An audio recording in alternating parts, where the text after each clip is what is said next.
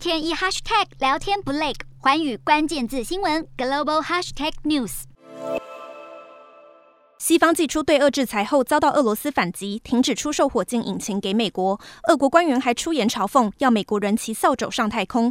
不过，马斯克的 SpaceX 公司随即挺身而出，表示自家的猎鹰九号火箭成功升空，完成任务。马斯克还发出贴文，在社群媒体上点名俄国总统普丁，声称要以乌克兰作为赌注，找普丁一对一单挑。